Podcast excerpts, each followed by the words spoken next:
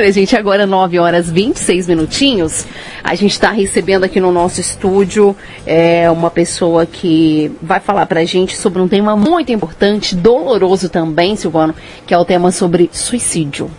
É um tema, tema- muito forte. Tema que está em alta, né? A gente tá, tem visto aí muitos casos Muitos. né, de suicídio que envolve também aí a depressão, né? É, são duas, duas coisas juntas, né? Uma carreta a outra, uma acaba envolvendo a outra.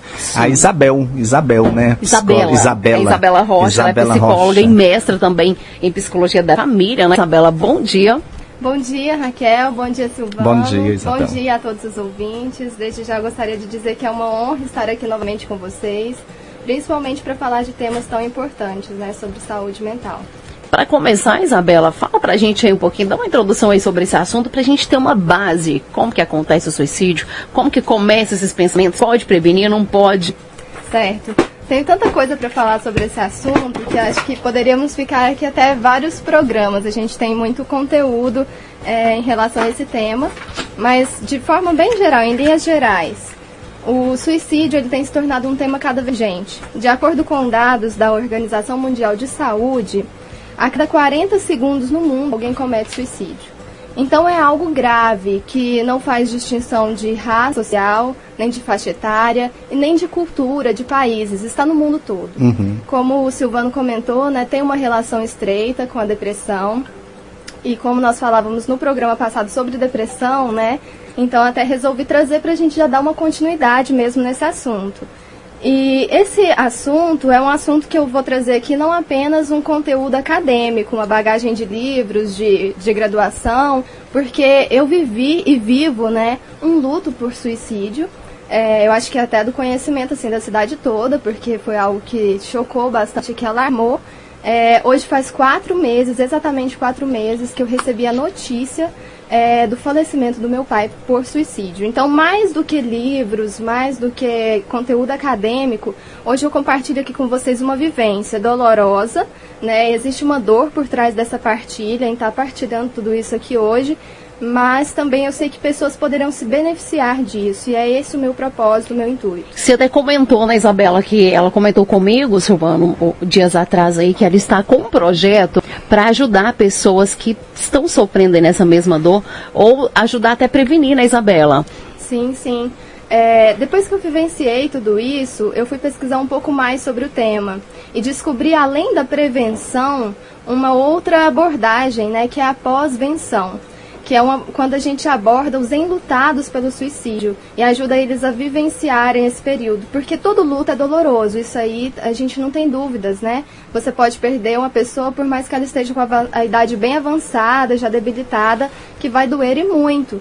Mas o luto pelo suicídio ele é carregado também por uma certa culpa e por muitos porquês, muitos questionamentos. E se? E se eu tivesse feito diferente? Se eu tivesse evitado isso? Se eu tivesse percebido isso? Então, o enlutado pelo suicídio, é, ele é uma pessoa às vezes até estigmatizada. Né? As pessoas atribuem a ele uma culpa que é muito é, indevida e também que causa uma angústia, uma dor psíquica muito grande. Né? Ele próprio já se atribui essa culpa e às vezes ainda pessoas né, no seu entorno, ao redor. Então é um luto extremamente doloroso. Por isso que esse trabalho de pós-venção com os enlutados ele é tão importante. É, e nós já temos em vários locais do, do Brasil pessoas, grupos de apoio para esses enlutados, né?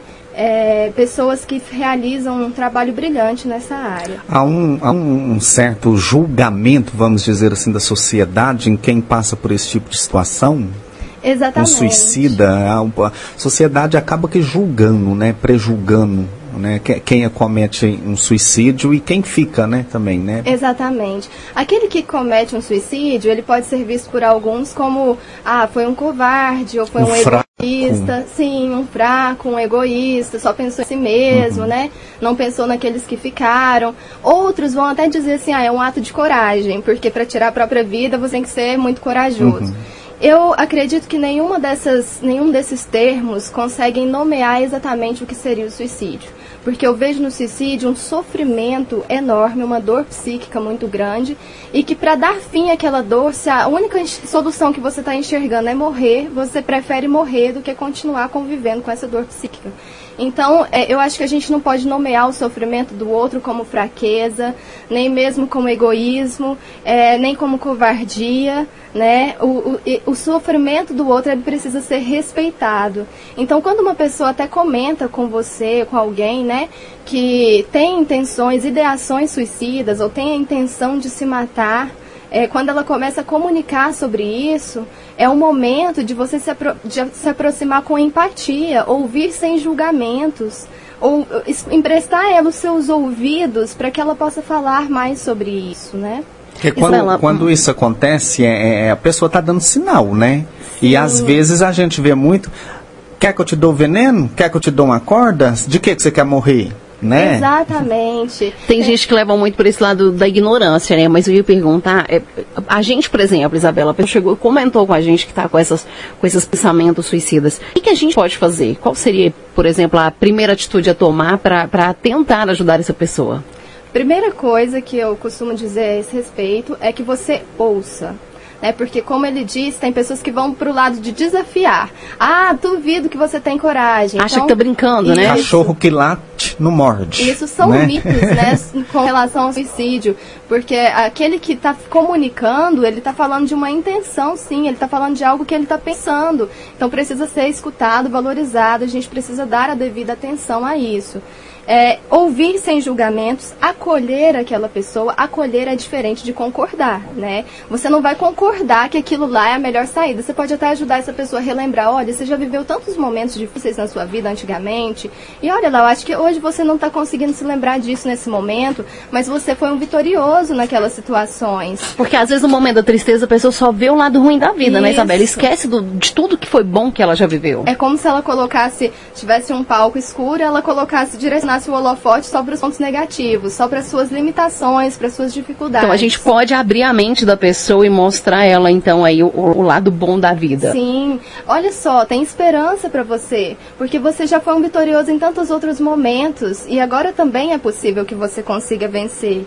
Outra coisa também importantíssima é você encaminhar, ajudar essa pessoa a procurar um tratamento. E não é só falar assim, ah, vai no médico, vai no psiquiatra, vai no psicólogo. Não, é pegar na mão e levar. Porque no momento, às vezes, a pessoa nem tem força para tomar essa, essa decisão, para procurar um, um, um um suporte na Isabela. Exatamente. E outra informação muito importante que eu não poderia deixar de passar aqui é sobre o Centro de Valorização da Vida, né, conhecido pela sigla CVV.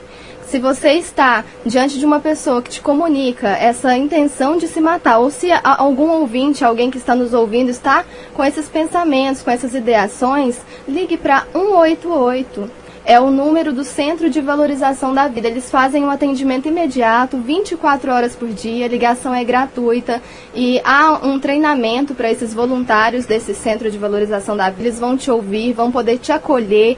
Eles fazem essa escuta tanto por Skype, também pelo chat, pelo, por e-mail. É, então você tem pessoas com quem você pode contar nesse momento. É, e também existem profissionais, você pode direcionar essa pessoa a um UBS, a um profissional, seja da esfera privada ou da esfera pública, né?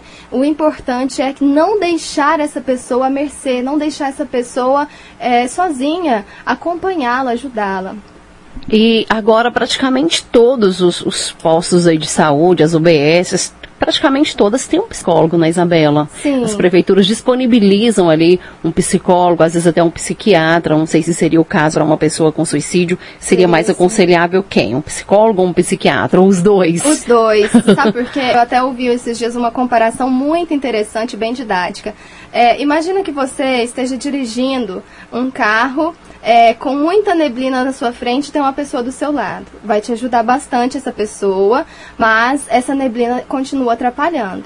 O psiquiatra é como se ele, a medicação que ele vai te passar é como se retirasse essa neblina e o psicólogo é aquele que está ali do seu lado caminhando junto. Então, as duas coisas são importantes. Num momento como esse, é importante recorrer sim à medicação, porque vai te ajudar a deslumbrar outras oportunidades, outras coisas, né? Tirar um pouco o holofote desse ponto negativo e começar a enxergar outras possibilidades, outras coisas. E o psicólogo vai caminhar junto, lado a lado, então isso é importante também, né? Você falou sobre medicação, Isabela. É, falando em medicação, existe remédios aí que provocam suicídio? Às vezes eu estou tratando de uma doença, tem remédio pode gerar isso ou não?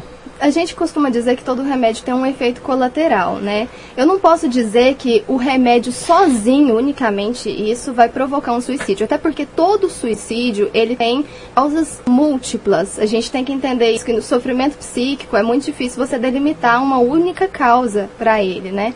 É, pode sim ter alguma reação. Às vezes a pessoa vai sentir um, um efeito colateral que vai deixar ela em estado de muita euforia ou de muita tristeza, né? Mas eu não posso dizer que unicamente um medicamento vai ocasionar tudo isso. E é essa questão das múltiplas causas no suicídio, ela é interessante a gente refletir sobre isso, porque quando começa esse julgamento com os enlutados, né? Ah, foi por culpa disso, foi uma, uma questão familiar, ah, ou então foi uma questão com um amigo, uma discussão com o chefe que levou a pessoa a cometer isso, isso é muito injusto. Nunca o suicídio tem uma causa única. É uma coisa que já vem de muito tempo, então tem vários fatores de risco, inclusive fatores genéticos, né? Que também precisam ser analisados. É, perdas significativas que a pessoa pode ter vivido anteriormente, é, pode ter também doenças graves interferindo nisso, inclusive o estresse. E hoje o estilo de vida que a gente vivencia é muito estressante. A gente tem dormido cada vez menos, a gente tem se alimentado mal, a gente tem é, sobrecarregado com excesso de trabalho muitas vezes. E esse fator tão estressante, esse acúmulo de estresse né, ao longo da vida, ao longo de tantos anos, isso é um sinal de muito alerta, isso é um alarme. A gente precisa se cuidar, porque isso pode vir também a influenciar e a, a levar a um quadro de suicídio. Muito bem, estamos então recebendo aqui hoje no programa Em Boa Companhia e nesta quarta-feira a psicóloga, mestra em psicologia aí da família Isabela Rocha, né? E hoje a gente com esse tema, é, vamos dizer assim, um tema polêmico e atual, né? Que é a questão do suicídio. Ô, ô, Isabela, é, uma pessoa que, por exemplo, que ela é viciada, vamos dizer assim, no álcool, bebe, bebe, bebe até morrer, é um suicídio elas, de, uma certa forma, sabia né, que está fazendo mal aquilo, né, a família já, já procurou ajudar, já fez o possível e o impossível, internou, e ela sabe que, que vai né, para um caminho que não vai ser muito bom, e bebe até morrer. É um, um tipo de suicídio? Isso é muito controverso. Eu não posso concordar que é um tipo de suicídio, porque quando a pessoa está buscando vícios, buscando tanto no álcool quanto em outras drogas, ela está em busca de um prazer e não de tirar a própria vida. Hum. O suicídio, ele é nomeado dessa forma quando a pessoa tem a intenção de se matar mesmo. Então, quando se trata de vícios, por mais que a gente saiba que a pessoa está correndo um sério risco de vida, que todas esses vícios, essas coisas, elas vão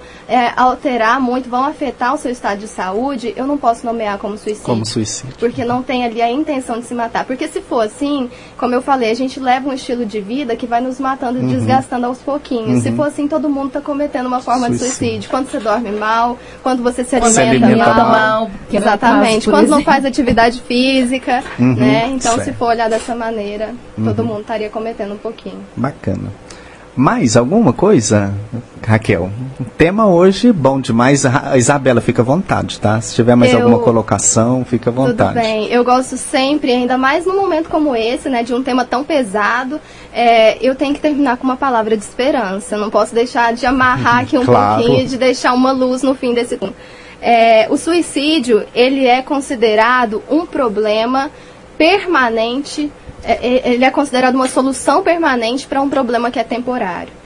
Então, para pessoas que estão sofrendo nesse momento, eu diria para você, é, há esperança. Esse problema, essa situação, talvez você não esteja conseguindo vislumbrar, né? A gente precisa de ajuda nesses momentos difíceis para conseguir olhar para as coisas de outra maneira, de outro ângulo, para enxergar é, o sofrimento de, uma outra, de um outro lado.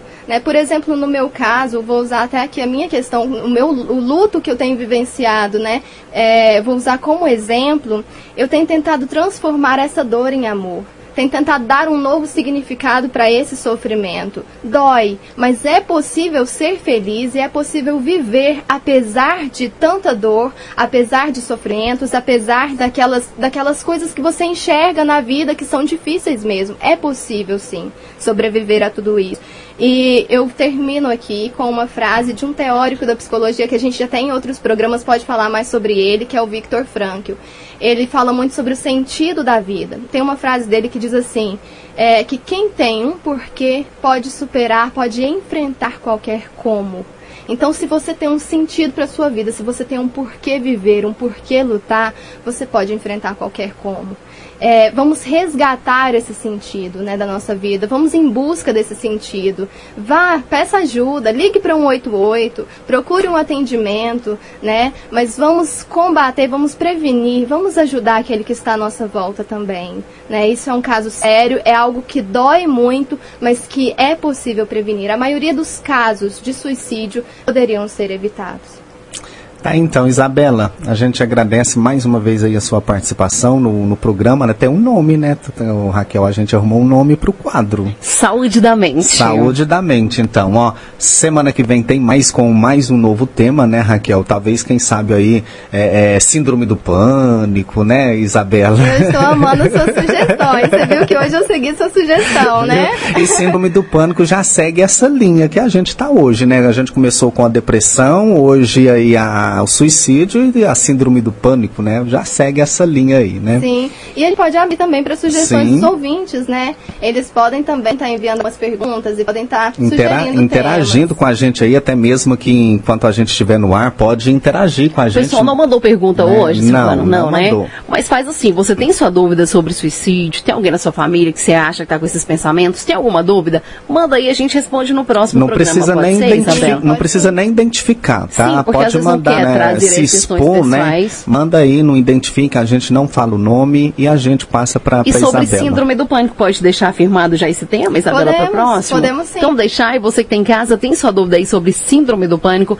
quer tirar suas dúvidas, já pode mandando, a gente vai salvar tudo bonitinho, passa para Isabela na próxima quarta-feira, às nove, nove e meia, né, Silvano? Nove, vinte, nove e meia. Por aí. Isabela, boa quarta-feira para você, brigadão, tá? Obrigada, obrigada a todos.